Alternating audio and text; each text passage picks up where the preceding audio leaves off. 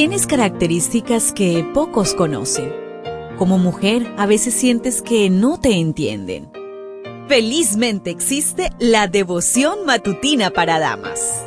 Porque no hay nada oculto para aquel que te creó. Bienvenida.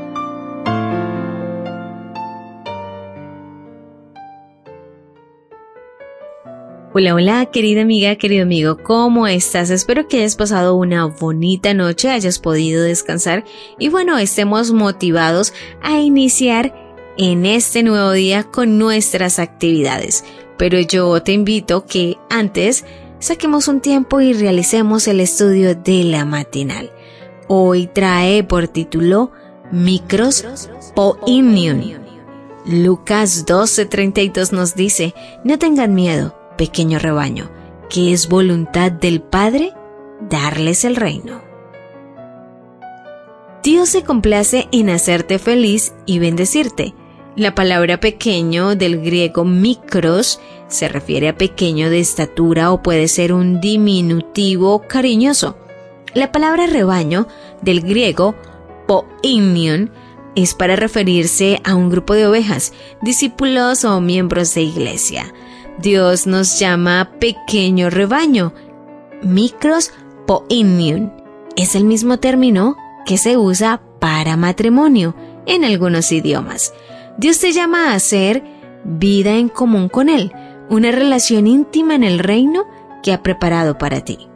El enemigo sabe que Dios cumplirá su promesa, así que hace lo que esté a su alcance para entretenerte con lo material no te cargues con cuidados excesivos por lo terrenal.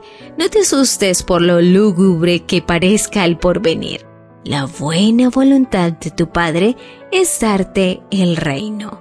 Somos pocos, débiles, insignificantes e impotentes según el juicio de este mundo. Cuando Israel salió a pelear con los sirios, los hijos de Israel acamparon frente a ellos y eran como dos pequeños rebaños de cabras, mientras que los sirios llenaban el campo.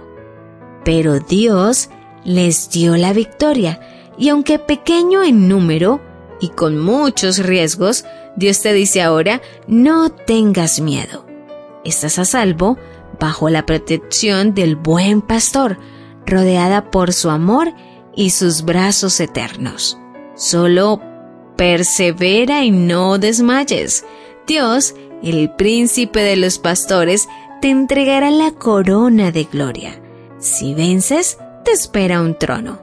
No porque lo hayas ganado, sino porque lo has creído y esperado.